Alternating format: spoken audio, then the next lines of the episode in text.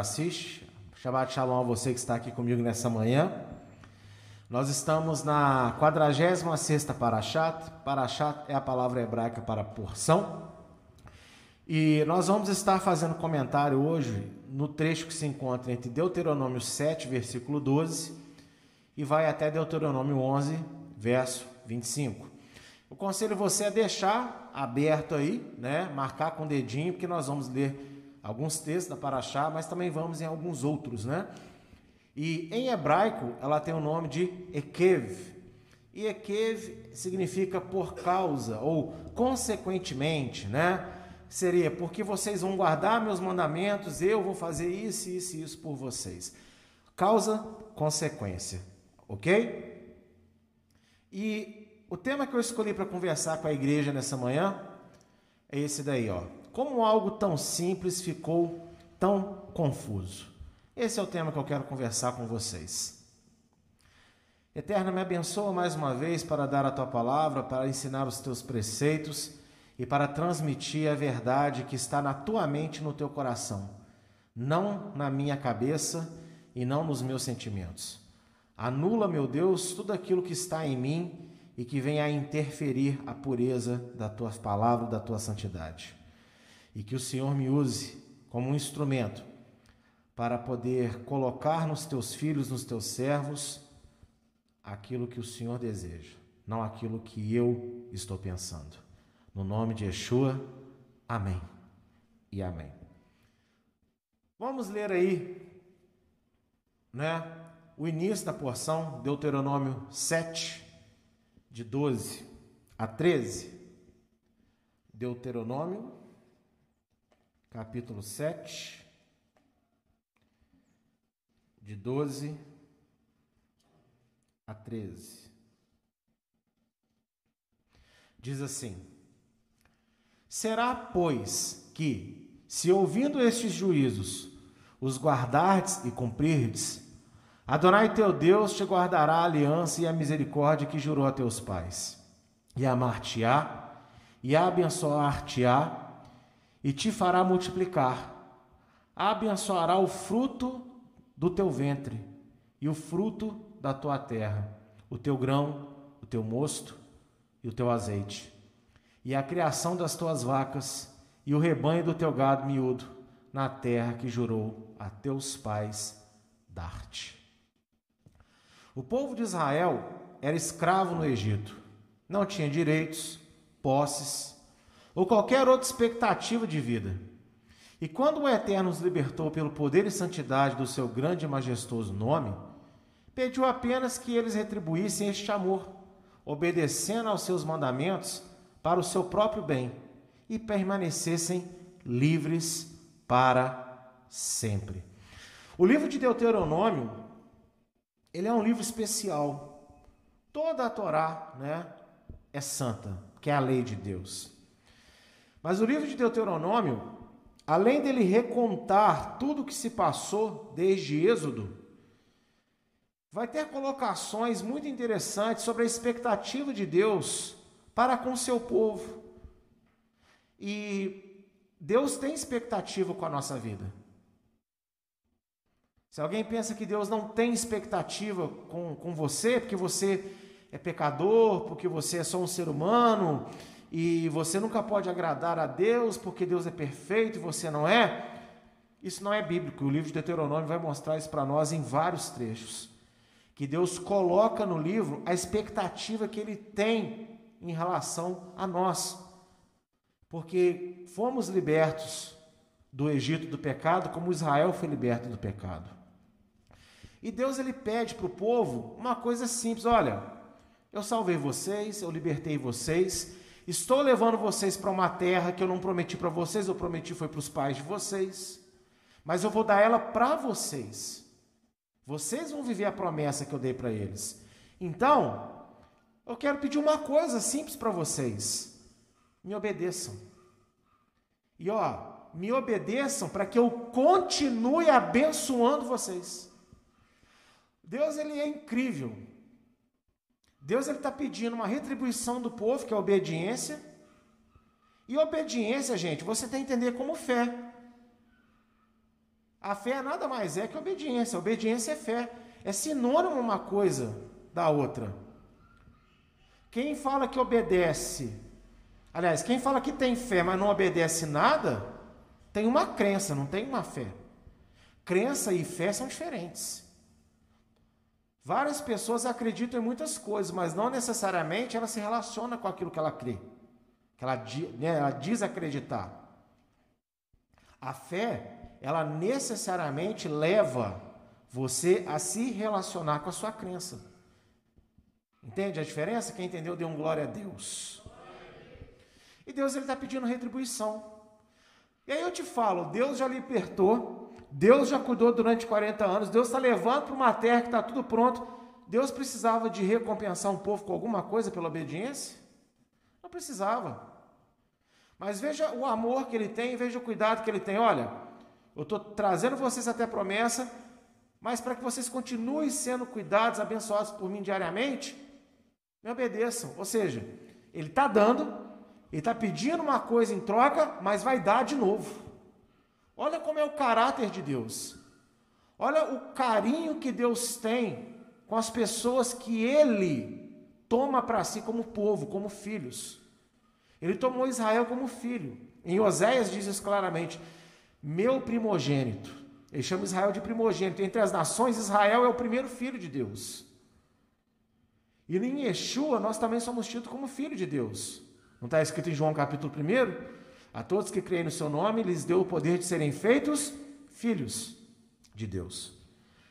E é interessante, eu não tinha pensado falar isso, mas lendo o texto aqui com vocês essa manhã, me veio um pensamento que eu acredito ser do Espírito de Deus.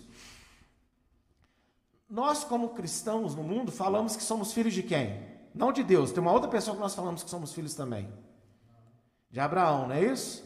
Falamos que somos filhos de Abraão. Mas olha só que Deus fala para o povo de Israel naquela época: olha, obedeça aos meus mandamentos, para que eu cumpra em vocês as promessas que fiz aos pais de vocês. Então quer dizer que se eu quero ter sobre mim as promessas de Abraão, eu tenho que andar como um filho de Abraão. E esse é mais um texto que mostra o que Deus espera de um filho de Abraão. Um filho de Abraão, ele tem que obedecer à lei de Deus, para que recaia sobre ele as promessas que foram feitas por Deus ao pai Abraão. E filho de Abraão não é só um título que você ganhou, uma carteirinha espiritual. É uma responsabilidade, mas também é um privilégio. Amém? O diabo, em sua astúcia, Efésios 6, verso 11, nos ensina que o diabo é astuto ele conseguiu institucionalizar no meio da igreja o contrário dessa simplicidade dada pelo próprio Deus.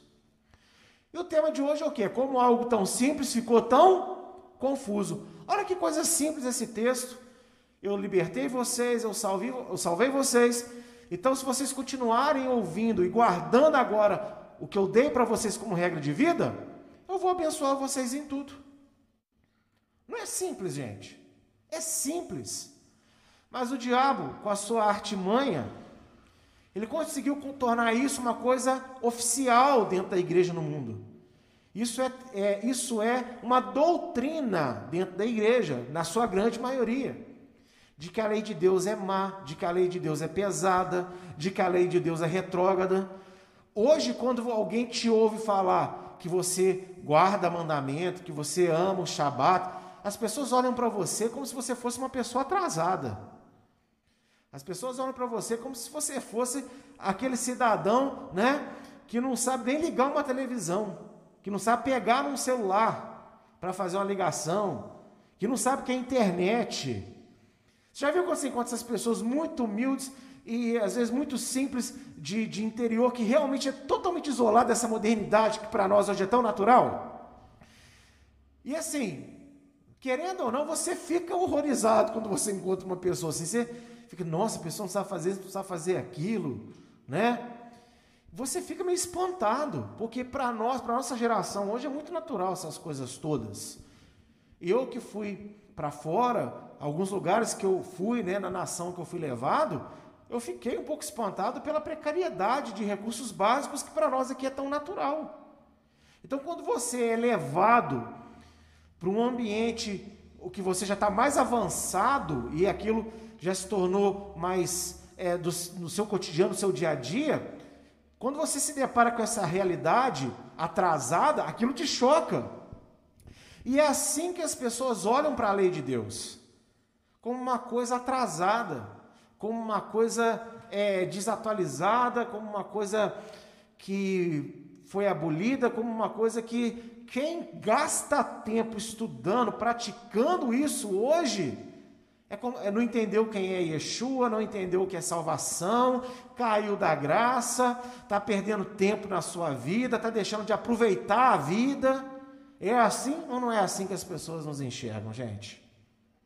É assim que as pessoas nos enxergam, é assim que as pessoas enxergam a lei de Deus. Mas veja, isso é uma astúcia do adversário, porque ele é astuto. Foi ele que plantou esse mal dentro da igreja, lá nos primeiros séculos ainda. Ele perverteu todas as coisas.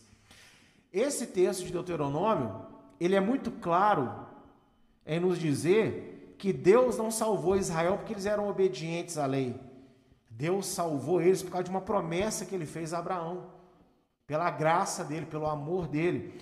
E por essa mesma promessa, por esse mesmo amor e graça, ele enviou Yeshua à cruz para nos dar igualmente libertação e salvação. Deus ele pede obediência do seu povo como uma retribuição desse amor que ele derramou de os libertar. Assim também ele faz isso conosco. Ele nos liberta na sua infinita graça, na sua infinita misericórdia e nos dá uma responsabilidade. Olha, agora me obedeça. E se vocês me obedecerem, eu vou abençoar vocês em tudo. Agora tem uma, um detalhe: salvação é individual, não é verdade? Salvação é individual, mas propósito é coletivo. Talvez você pense, poxa, mas eu estou obedecendo a Deus, não estou sendo abençoado. Então, será que isso ainda vale? Vale, amigo, porque aqui o recado que Deus está dando para o povo. Consegue entender isso? É lá fora, Elisângela. É, é, o recado é dado para o povo. Então, quando uma pessoa, várias pessoas, a maioria das pessoas dentre o povo estão fora do propósito, aquelas que estão andando corretamente, infelizmente, elas vão sofrer a consequência dos outros que estão andando em desobediência. Ah, mas isso não é justo. É justo, sabe por quê? Porque se você morrer no meio dessa bagunça, mas você está na sua posição, você está salvo. Mas você faz parte de uma sociedade. A sociedade humana não vive os propósitos de Deus. A igreja cristã, no mundo como um todo, não está nem aí para os mandamentos de Deus. Então, nós que estamos no meio, sofremos as consequências da desobediência. Ainda que nós pessoalmente não estejamos fazendo aquilo.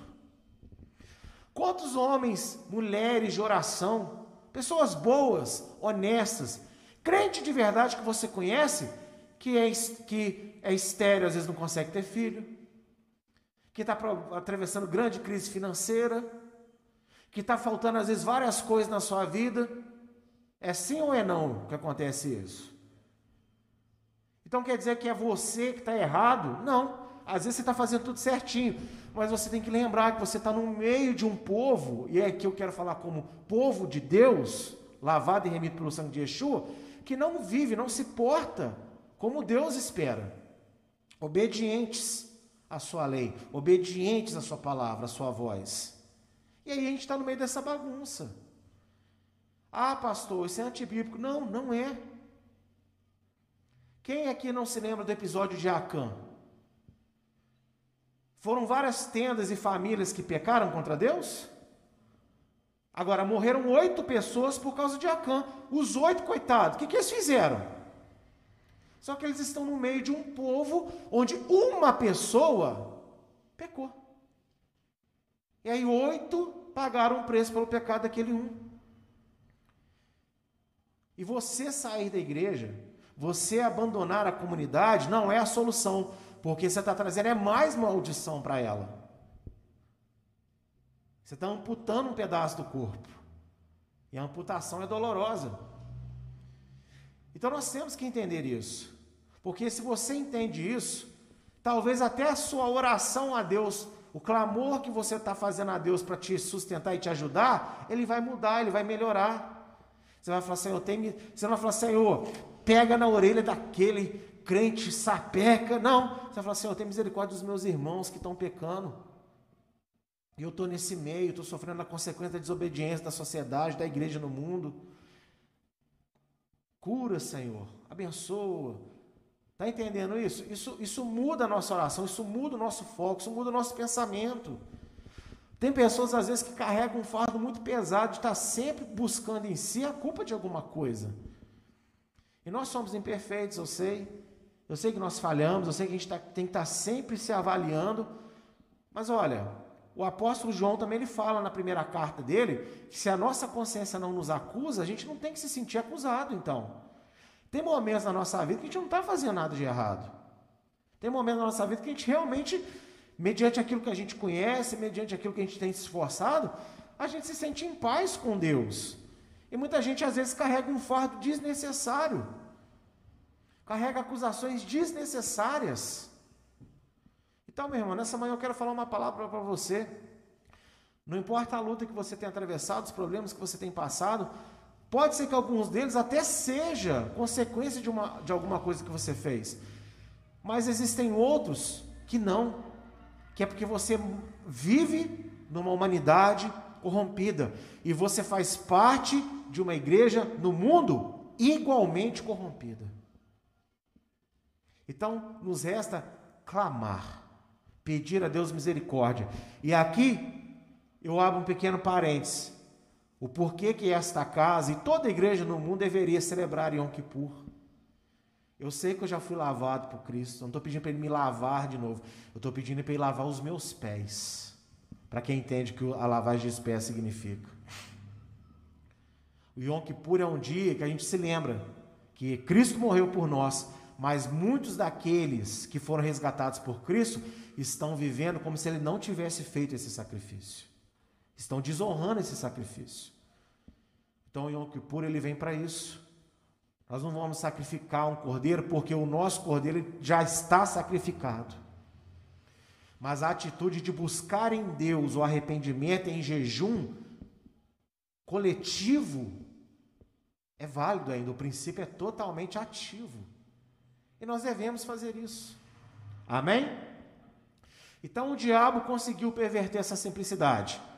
Qual é a simplicidade? Eu te salvei, me obedeça para que você continue salvo. É isso. Para que você continue liberto. Para que você continue livre.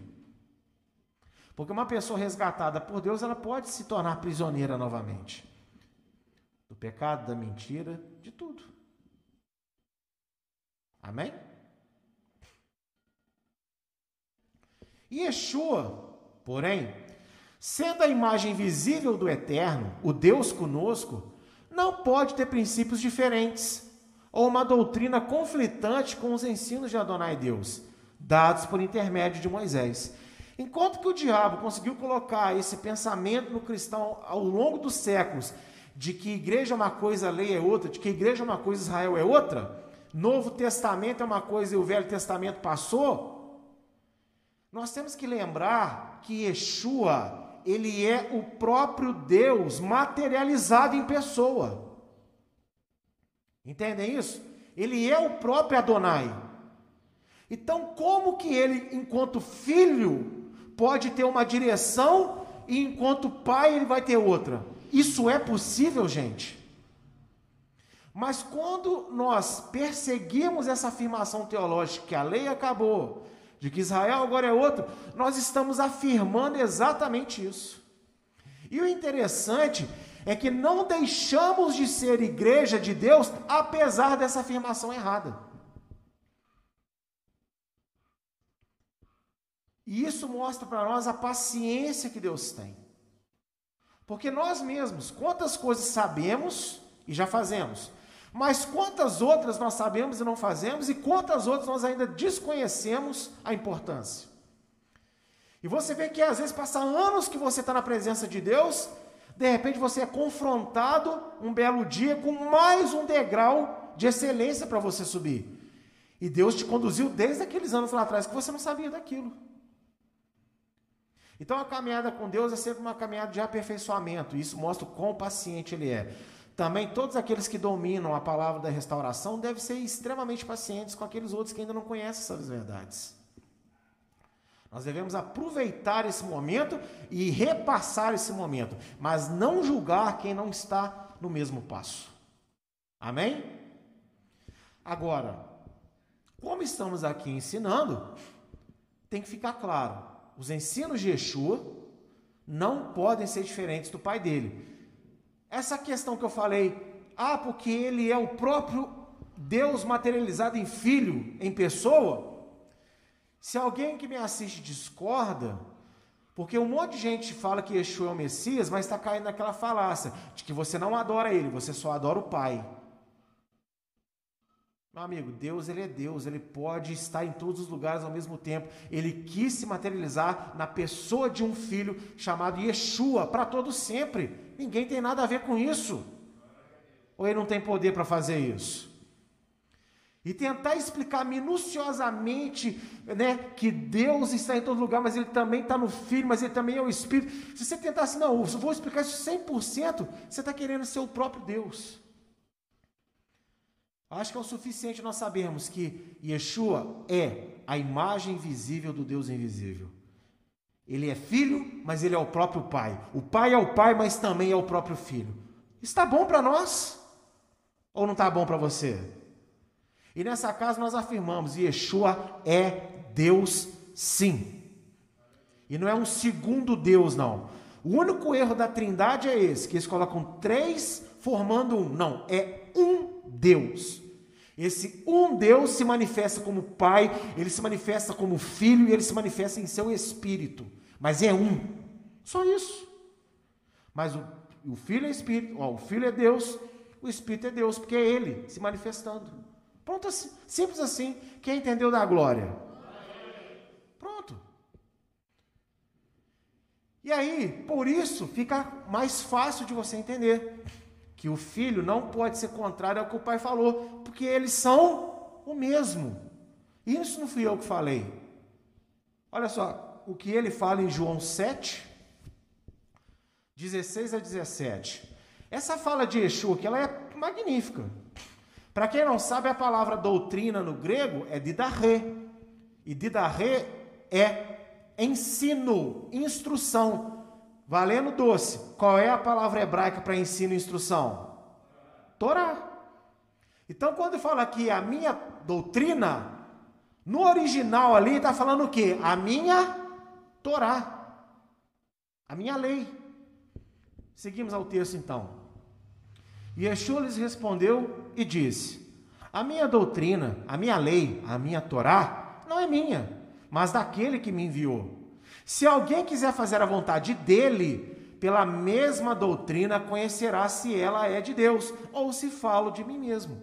Olha só, se alguém quiser acreditar se eu sou o Messias mesmo, se eu sou o Cristo, se eu sou realmente o Filho de Deus que tira o pecado do mundo, é muito simples. Compara o que eu faço, compara o que eu falo, o que eu ensino com a lei de Deus. Se for diferente, eu sou falso. Mas se bater, eu sou o mesmo. Sou eu mesmo. Ou não é isso que o texto está dizendo?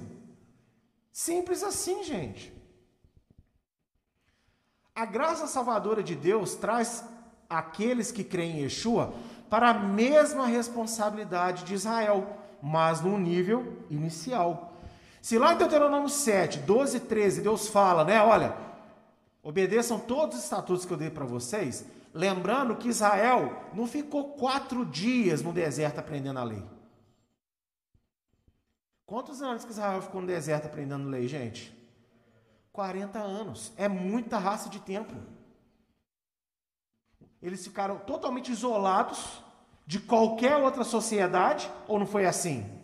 Só eles, eles e Deus. manifesto diariamente em glória, coluna de nuvem durante o dia, coluna de fogo durante a noite.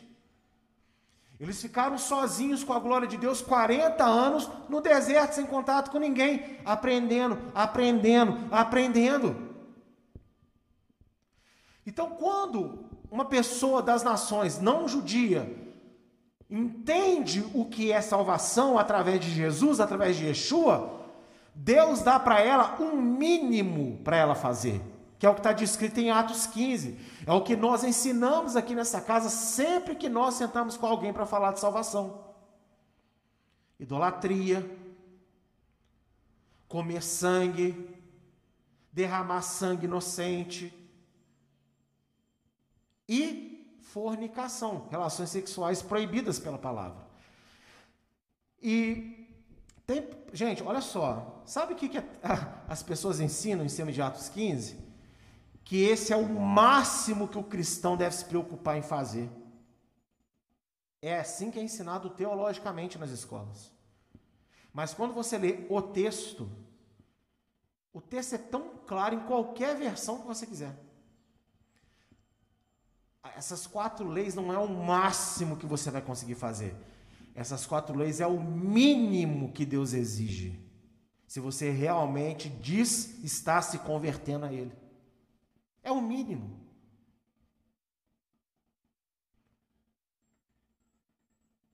Esses quatro mandamentos não podem ser desobedecidos, sob hipótese nenhuma.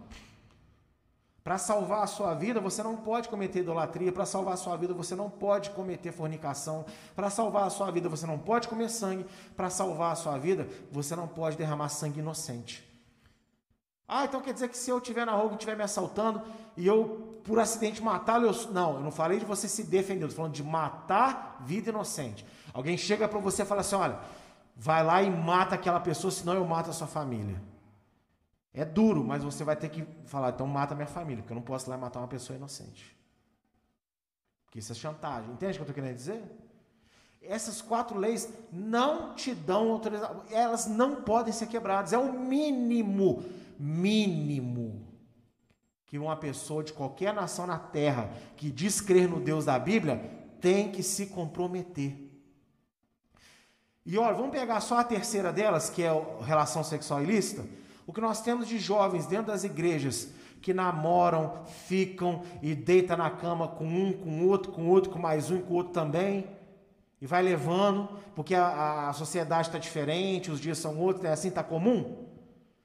Mas em momento nenhum a palavra diz que está comum. Esse é o mínimo que se deveria fazer.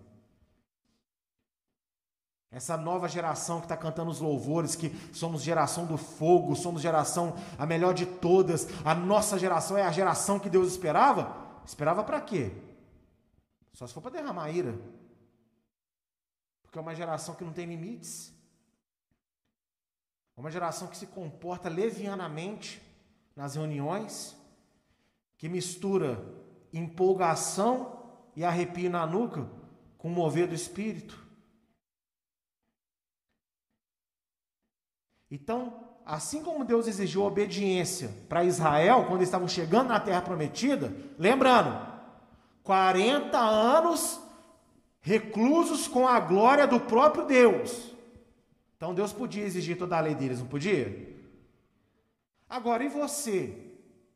Seja lá de qual nação você estiver me ouvindo, nem sabia que existia um Deus só. Nem sabia. Nem, ah, mas eu sabia de que existe um Jesus, mas você pensava sobre Jesus do seu jeito, não do jeito que a Bíblia mostra ele. De repente você cai de paraquedas num mundo, numa compreensão toda nova. Ou não é assim? Deus ele é justo, ele é bom. Não, não vou exigir de você tudo não. Toma pelo menos essas quatro. Começa com elas. Ó, começa com elas. Mas depois de muitos anos você vai você terminar só com essas quatro, você é como as viúvas que receberam o mínimo de óleo, mas não foi comprar mais. Para quem não entende a parábola da viúva, da, das dez virgens, aliás, da viúva, das dez virgens, se trata disso. Você recebe o um mínimo de obediência, que é Atos 15. Mas você passa a vida inteira com o mínimo, você não vai lá correr atrás de comprar mais. de ter mais. Porque o noivo volta na hora mais escura, ou seja, quando o mundo estiver pior. E aqui eu falo para você: quão pior o mundo estiver, mais Torá é necessária. E o mundo está mal do jeito que está por falta de Torá. Ah, não, pastor, é por falta do Espírito Santo. Justamente porque a lei é espiritual. Saiu o Torá, saiu o Espírito também.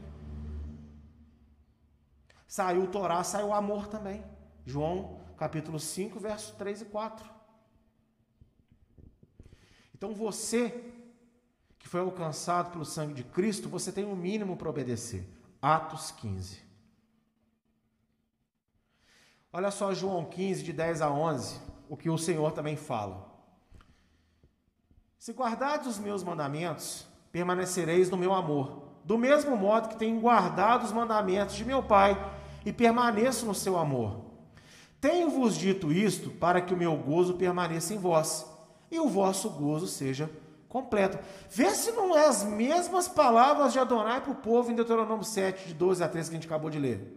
Ó, se vocês guardarem o meu mandamento, eu vou abençoar vocês, vou guardar vocês, vou proteger vocês. E o que, que Yeshua diz? Se vocês guardarem os mandamentos, como eu guardo meu pai, e lá em João 7, que está logo acima, ele explica qual que é o mandamento dele, qual que é o mandamento do pai. É o mesmo.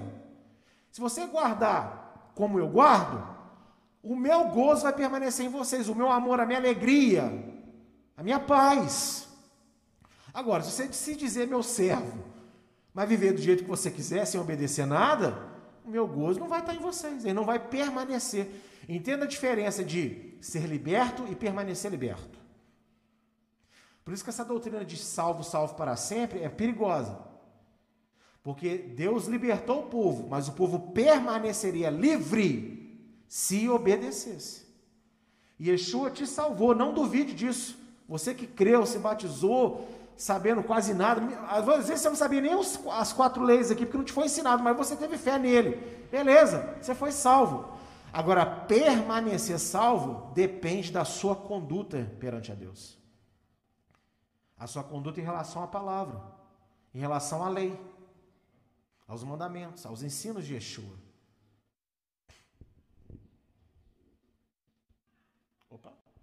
Deuteronômio 8, de 1 a 3, voltando então lá na Paraxá, vai dizer assim: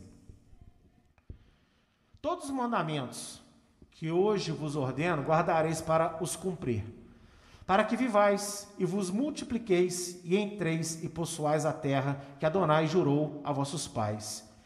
E te lembrarás de todo o caminho pelo qual Adonai teu Deus te guiou no deserto estes 40 anos, para te humilhar e te provar para saber o que estava no seu coração, se guardarias os seus mandamentos ou não. E te humilhou, e te deixou ter fome, e te sustentou com um maná que tu não conheceste, nem teus pais o conheceram, para te dar a entender que o homem não viverá só de pão, mas de tudo que sai da boca de Adonai viverá o homem. Opa, para quem está acostumado a falar aí que Deus não humilha ninguém, pé, Retira essa frase da sua boca, porque aqui está dizendo claramente por duas vezes: Adonai te humilhou, Adonai te humilhou. O Eterno provou o seu povo, deixou que passasse por dificuldades e lutas, sem lhes deixar faltar o suporte e sustento, pois é assim que ele sonda os caminhos das pessoas, vendo as reações delas nos momentos de adversidade se irão permanecer obedientes e fiéis à sua palavra. Olha só, o maná era sustento, mas para esse texto fica claro que o maná ele dava uma certa sensação de fome às vezes. Não é o que o texto está dizendo? Então, quando o povo reclamou por carne, estavam realmente com vontade. O negócio não era ter reclamado de carne, o negócio era como eles reclamaram sobre isso. Como que eles foram até Deus para pedir a carne que lhes faltava. Deus deixou eles ter sede. Teve momentos que demorou para a água jorrar, para a rocha é, rojar, e para a rocha jorrar a água. Aleluia. Teve momentos que demorou para isso acontecer. Deus deixou eles sentirem sede mesmo.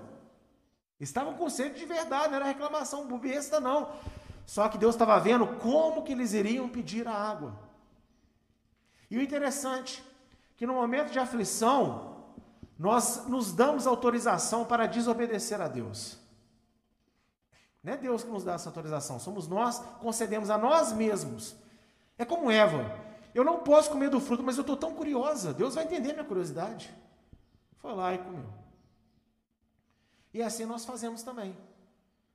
Por causa do nosso desgosto, por causa da nossa aflição, por causa da nossa dor, da nossa luta, do nosso cansaço, nós roubamos um cheque do talão de Deus, que já está assinado, né? E preenchemos lá com aquilo que a gente acha que pode fazer. E Deus ele prova o coração dos seus servos através das dificuldades em tudo na vida.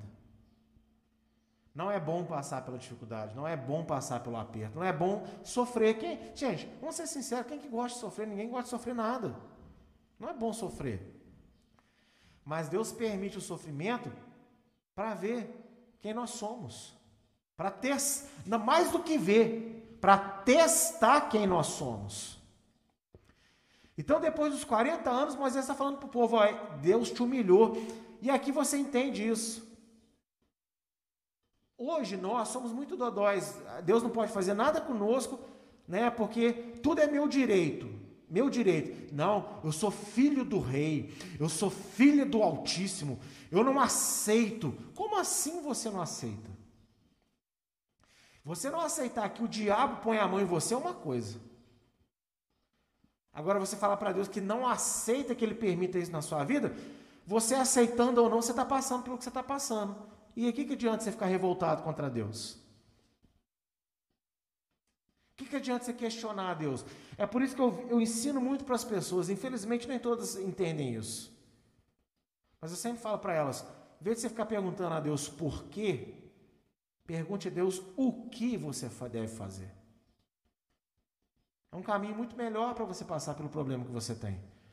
Porque mesmo que ele te fale o porquê você está passando por isso, pode ser que você pirracento do jeito que é, você fica, bate o pé mais ainda contra ele. Ah, é por isso, Deus? Aí que eu não aceito mesmo. Ele é Deus, ele não vai mudar só porque você está batendo o pezinho. Agora, se você perguntar para Deus o que eu faço, o que eu devo aprender, o que eu devo crescer, o que eu devo melhorar, aí você vai estar agradando a Ele. E você vai estar entendendo que, embora você ache que a sua caminhada, a sua vida, ela tem que seguir este rumo, Deus é que sabe aonde Ele está te conduzindo. E a estrada que Ele vai te levar é essa. Não adianta temar contra isso. Então, a humilhação de Deus, e Deus humilha, é como? Nos colocando em provações para ver se a gente vai aflorar aquilo que aprendemos de bom que está na palavra dele, ou se vamos nos voltar contra aquilo de bom que ele colocou no nosso coração. Ah, mas isso é Antigo Testamento. Ué, tá desordenado aqui. Bem, vamos ler aqui o tem amarelinho primeiro, amém? Yeshua é um com Adonai, o seu pai. Isso está escrito em João 8, de 27 a 29. Ele diz: Eu e Pai somos um, como já falei aqui, ele é o mesmo. Portanto, ele sujeita seus discípulos aos mesmos princípios. E a falta de conhecimento dessa verdade bíblica tem proporcionado às pessoas o intento de buscar apenas pregações motivacionais e mensagens de vitória, ao invés de estimulá-las à santificação necessária para a volta do Rei. Você não entender que Yeshua é o, é o Pai, e o Pai é Yeshua, ou seja, o que ele fez com Israel lá atrás, ele faz até hoje. Se ele humilhou Israel com dificuldades para ver o que estava no coração de Israel, ele humilha o Jimson. Até hoje, para ver o que está no coração do Jimson. E a falta do Jimson entender isso faz com que o Jimson sofra, faz com que o Jimson às vezes murmure, faz com que o Jimson não exerça a santidade, mas ache que tem o direito de cometer o pecado, de se ausentar. Às vezes você pensa assim, não, pastor, eu não, eu não, eu não vou para o pecado. você pode às vezes não correr para o pecado, mas você também não corre para a obediência. A omissão também é pecado. Você deixar de fazer também é pecado, aquilo que você sabe que deveria. E aí vamos para dois textos do Novo Testamento. Creio que quem está em casa está acompanhando certinho na ordem, né? Apocalipse 2, verso 10. Olha o que diz: Nada temas das coisas que hás de padecer. Eis que o diabo lançará alguns de vós na prisão, para que sejais tentados. E tereis uma tribulação de dez dias. Ser fiel até a morte, e dar-te-ei a coroa da vida. Meu Deus, que texto encorajador, né, pastor? O que, que esse texto quer dizer? Vamos, vamos, vamos ler de forma bem clara? Olha, eu, Senhor Yeshua, o teu Senhor, teu noivo, né? O teu rei, vou deixar o diabo prender vocês. Vou deixar ele tentar vocês por dez dias, mas ó, suporta que em dez dias eu vou dar o livramento para vocês através da morte. Vocês vão morrer e aí vocês vão ganhar a coroa da vida. É isso que o texto está falando. Ou não é isso? Eu estou entendendo outra coisa errada aqui. Agora eu te falo, quem quer receber essa palavra? Quem quer receber uma palavra? Olha, fica nesse emprego aí mais um cadinho, que o seu patrão vai te perseguir mais 15 dias, mas em 15 dias ele vai te mandar embora, com a mão na frente e outra atrás, e eu, e eu serei glorificado na tua vida. Você vai fazer o quê? Você vai estender a mão para o céu, vai repreender Deus. Você vai falar, Deus, eu te repreendo em nome de Jesus.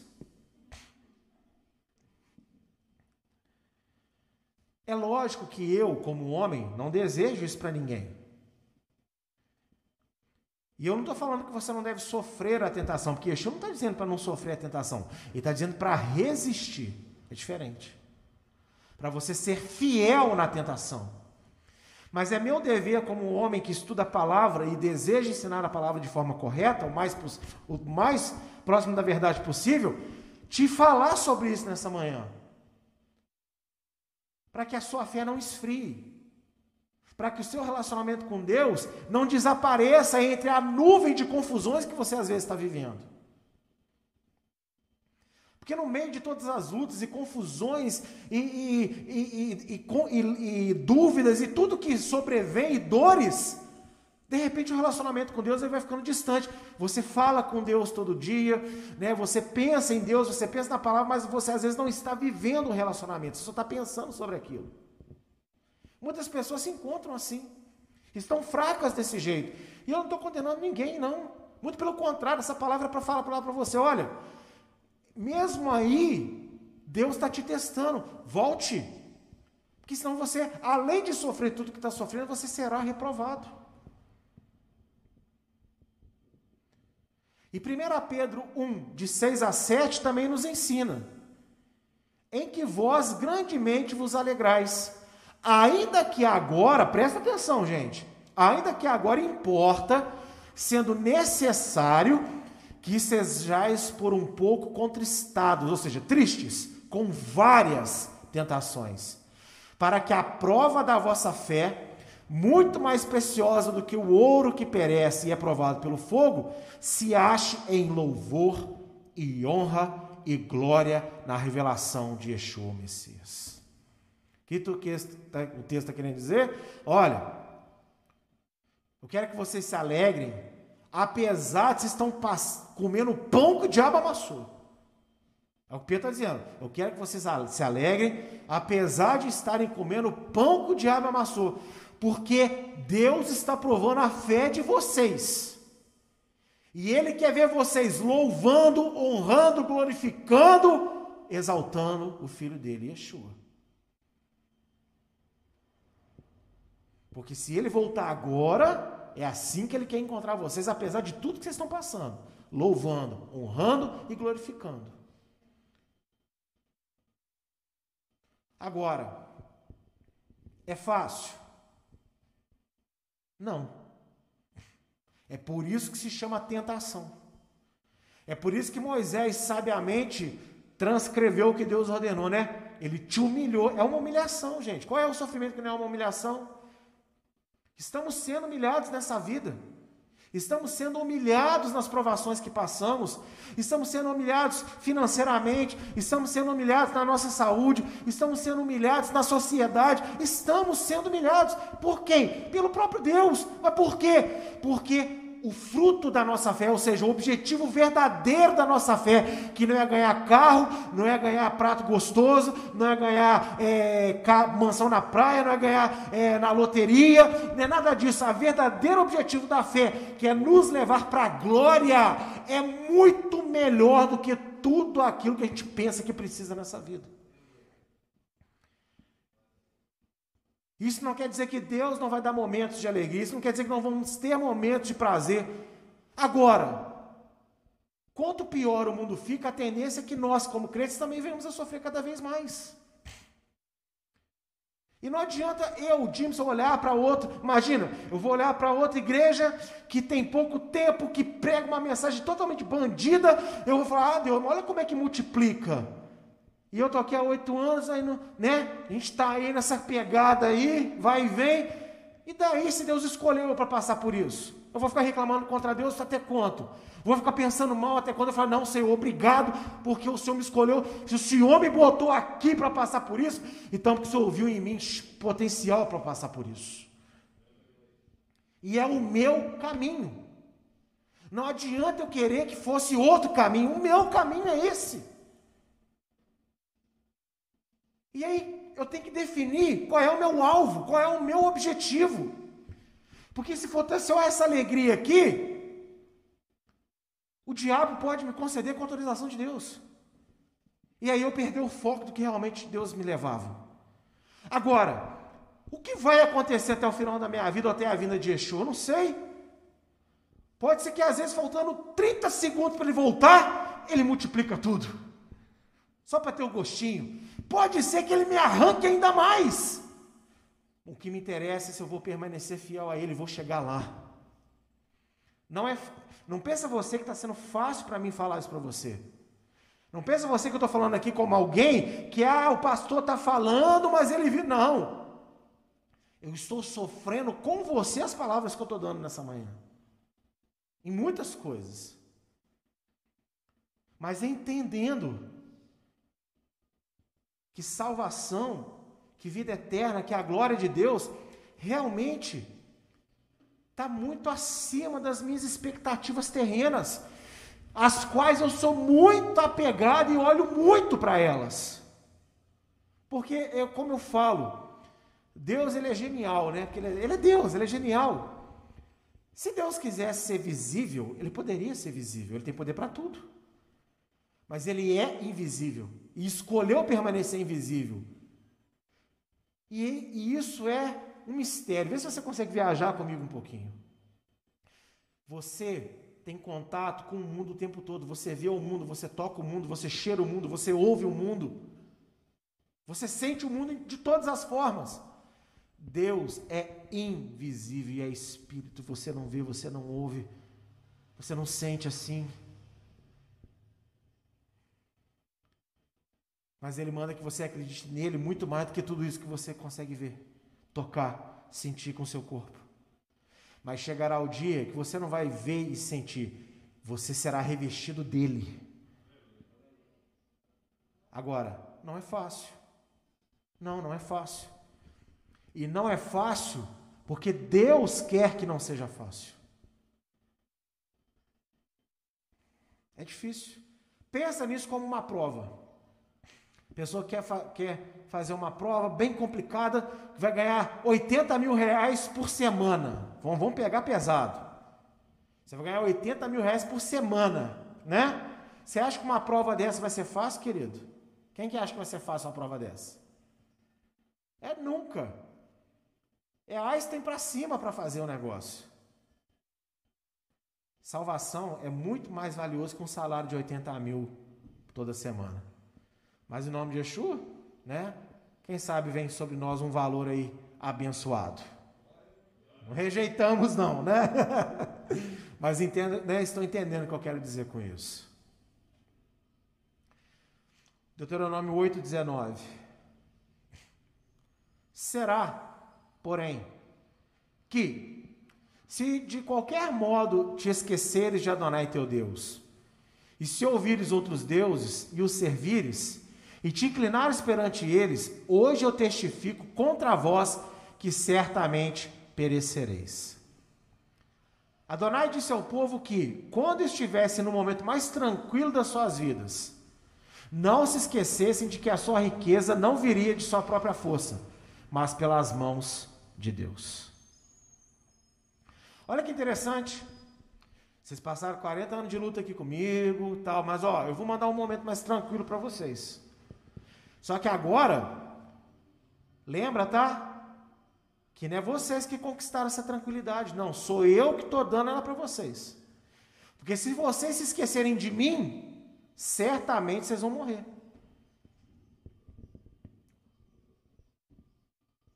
Entendem isso, gente?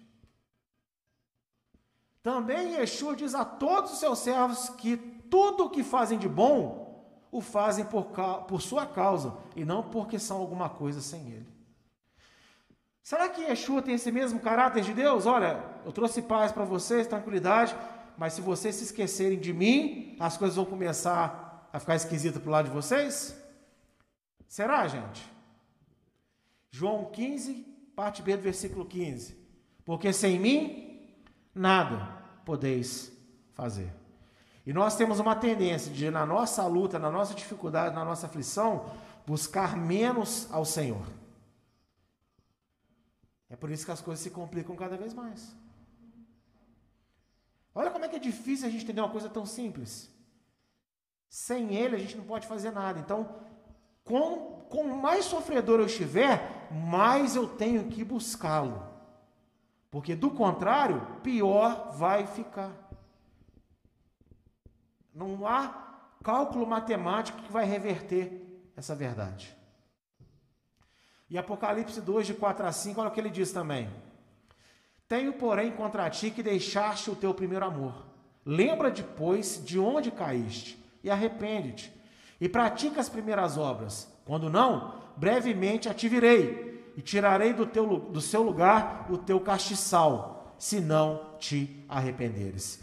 Se você estudou comigo Apocalipse, você sabe que o castiçal aqui que ele está ameaçando tirar é a presença do Espírito de Deus.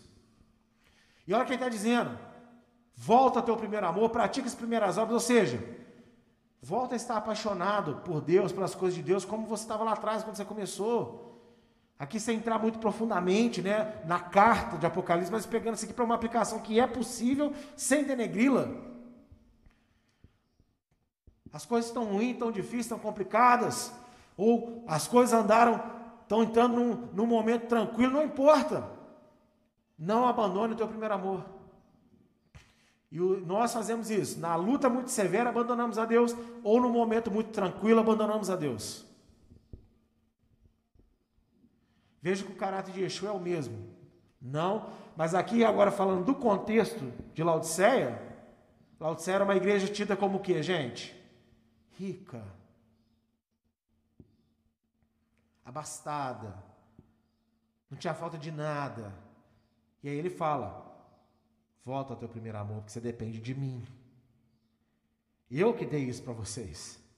Mas não era para vocês se tornarem isso que vocês se tornaram. Então veja que o caráter de Deus é igual, igualzinho ao de Yeshua, sim ou não? É muito, né?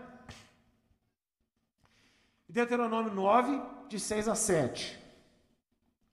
Sabe, pois, que não é por causa da tua justiça que Adonai, o teu Deus, te dá esta boa terra para possuí-la, pois tu és povo obstinado.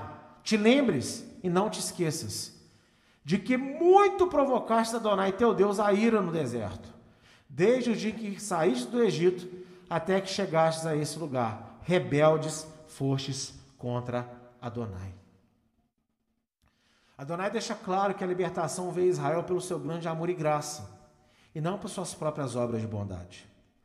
Israel não foi salvo, como eu disse no início aqui dessa palavra, porque obedecia à lei. Lá no Egito ninguém obedecia nada, nem sabia que tinha lei. Eles viviam exatamente como qualquer outro povo perdido. Clamavam ao Deus de Israel, sim, mas também clamavam a outros deuses, porque quantas vezes a gente vê o povo se relacionando com idolatria? Com muita facilidade. Porque tinha costume no Egito. Então eles não tinham mérito de nada. Não é porque eles eram, ah, o povo santo. Não. É porque Deus escolheu amá-los, independente de quem eles eram. Deus não salvou você porque você é alguma coisa. Ele escolheu amar e salvar você. Também Yeshua não concede salvação a ninguém por ser vítima das circunstâncias da vida, mas pela exclusiva graça de Adonai Deus. Eu já falei isso aqui algumas vezes. Salvação hoje é tratada como um prêmio do tadinho que você sofre no mundo. Ah, coitadinho de você, você é tão sofredor, você teve uma infância tão difícil. Papai e mamãe te abusaram, papai e mamãe te maltrataram. Então toma Jesus como recompensa desse sofrimento. Não é isso que é salvação. Apesar de todos os traumas que você passou, você pecou. E Deus está te dando uma chance de tirar você do seu pecado para te dar uma vida nova. Salvação não é recompensa, salvação é misericórdia. Somos pecadores, não valemos nada. Não temos mérito de nada, em nada. E Deus escolhe nos amar escolhe nos dá oportunidade de sermos libertos de todo o mal que a gente se envolveu.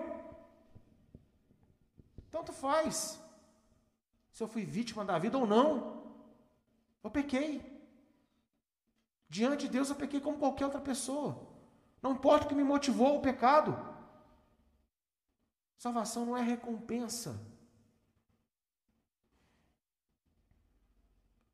A confirmação da salvação é recompensa. Você é salvo e vive como uma pessoa salva e é confirmado na vida eterna. Isso é recompensa. Agora, entrar para o time, entrar para o povo, para a família de Deus, isso é, como diz, né? Favor imerecido. Olha só Efésios 2, de 8 a 10. Porque pela graça de Deus sois salvos, por meio da fé. E isto vem, isto não vem de vós, é dom de Deus. Não vem das obras para que ninguém se glorie, porque somos feitura sua, criados no Messias e Yeshua para as boas obras, as quais Deus preparou para que andássemos nelas. É a mesma coisa de Deuteronômio 9, ou não é? Ó, lembre-se que vocês estão aí, ó, nesse bem bom agora que eu vou dar para vocês, não é porque vocês são alguma coisa, não. É por causa da minha justiça, por causa que eu quero fazer isso. E olha só o que diz em Efésios: ninguém é salvo porque fez uma coisa boa, porque merece. Né? Não. É dom gratuito de Deus. Vem de Deus a salvação. É a mesma coisa, gente. E com isso, o que eu quero dizer? Para irmos finalizando. As semelhanças entre as instruções de Adonai Deus na Torá e dos relatos neotestamentários sobre Yeshua e seus ensinos são inegáveis. Dentro dessa porção eu poderia ter falado muito mais coisas, mas é lógico que o tempo não permite. Mas eu acredito que foi o suficiente para quem está realmente estudando aqui comigo essa manhã, prestando atenção, que tudo que Deus foi fazendo com Israel, você vai encontrar no Novo Testamento Yeshua falando conosco. Não apenas com aquelas pessoas daquela época, falando conosco o mesmo. É inegável a semelhança. Porém, a dúvida que realmente deve incomodar não é como algo tão simples ficou tão confuso. Olha para mim um instante. Não é o tema da pregação de hoje? Como algo tão simples ficou tão confuso. E eu mostrei tudo isso para te provar a simplicidade do Evangelho crê em Yeshua, seja salvo e agora vive em obediência à lei de Deus. Igualmente era lá atrás. Vocês foram libertos do Egito, agora vivem em obediência à minha lei. A mesma coisa. A semelhança é, chega a ser ridícula, de tão óbvia, não é verdade? Quando a gente expõe assim. Então a dúvida verdadeira não é como ficou tão confuso. Eu já te falei como ficou tão confuso. O diabo a astúcia do diabo plantou. Isso nos primeiros pais da igreja, nos posteriores e planta até hoje. Fica ofendido quem quiser que esteja me assistindo. Ah, eu sou pastor, sou homem de Deus, sou homem de oração, o diabo não me engana. Cuidado, querido, porque Pedro acaba de declarar que Yeshua é o Filho de Deus, na mesma conversa ele manda Yeshua sair fora da cruz. E ele é repreendido por Yeshua, quando Yeshua fala com ele, para trás de mim, Satanás. Somos homens de oração, mulheres de oração, homens e mulheres de Deus, tementes a Deus. Mas se nós não vigiarmos, ó, ele está sussurrando aqui. E, mas não é essa dúvida que deve incomodar você. Porque essa dúvida foi o tema para eu te conduzir nessa semelhança. A dúvida que eu realmente quero que a gente fique incomodado, você que está me assistindo, é o seguinte: até quando essa confusão vai permanecer no meio da igreja? Até quando? A igreja vai rejeitar a lei de Deus? Até quando a igreja vai falar que, a, a, a, como diz o Salmo 19, que é uma canção longa o maior capítulo da Bíblia, é assim que as pessoas gostam de fazer os quiz para as crianças. Qual é o maior capítulo da Bíblia? Salmo 119, tomo 12. É uma canção de amor do rei Davi à lei de Deus. Até quando a igreja vai tratar a lei de Deus como algo ruim? Até quando a igreja vai tratar Israel como é, o repúdio divino na terra? Até quando? Essa é a pergunta que realmente deve nos incomodar. Até quando vai ser assim? Lembra quando eu perguntei aqui no meio do culto, por que você está aqui? Você está aqui porque o amor de Deus te trouxe aqui. A maioria de vocês foram cuidados aqui dentro, receberam tratamento. Agora, uma vez cuidados e tratados, temos uma missão. Que missão? Cuidar de outros. E como cuidamos de outros? Trazendo verdade para a vida deles. Porque foi com verdade que nós tratamos vocês. Que verdade? A verdade dos ensinos de Yeshua, baseados na Torá. É isso. A igreja deveria estabelecer, pela fé em Yeshua, que a Torá aponta o verdadeiro estilo de vida cristã. Mas ao contrário disso, ela combate e sataniza aqueles que foram salvos pela fé, mas vivem em obediência, sem judaização e com boa consciência aos mandamentos de Deus. A igreja deveria ter esse papel, estabelecer a lei, colocar para os irmãos e para os irmãs em toda a vida, olha, fé é maravilha, oração, é jejum e tal, mas ó, vamos obedecer aos mandamentos de Deus. Esse é o nosso papel enquanto cristãos. A lei de Deus é boa para nós. Vamos entendê-la direitinho. Vamos chamar pessoas, não teólogos, vamos chamar pessoas que realmente entendem disso. Para nos explicar. Ah, eu vou virar judeu? Não. Qual de vocês aqui se sente judeu que está aqui dentro? Entende? Mas a gente vive aqui o que? A fé e a gente obedece com boa consciência, entendendo o que é, amando, por amor, fazendo por amor a Deus. Mas como que os nossos irmãos nos consideram? Eles nem nos consideram irmãos, nos consideram talvez, quem sabe, primo distante. Para muitos somos o quê? Somos hereges. Somos loucos somos atrasados, somos retrógrados. Mas devíamos todos nós estarmos unidos nesse mesmo caminho, trazendo justiça ao mundo. Se toda a igreja firmasse que a lei de Deus é santa, não haveria discussões entre questões de gêneros sexuais, entre casamentos e divórcios, todo mundo teria uma mesma direção. Por quê? Porque todo mundo estaria na mesma fé, baseado na mesma lei.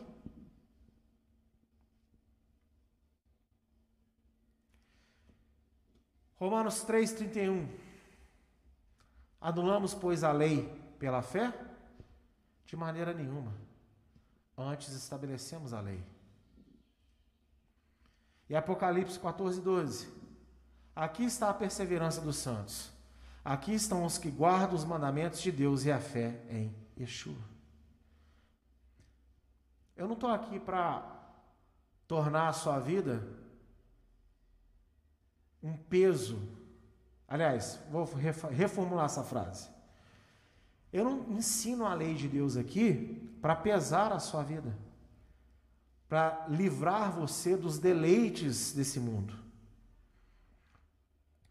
Eu ensino para você a lei de Deus para que todo o amor, graça e misericórdia que você recebeu na sua experiência pessoal com Deus, seja ela qual for, que foi sua, não se apague da sua vida e você possa experienciar esse amor, esse cuidado até o dia da sua morte ou até a volta de Yeshua, o que vier primeiro.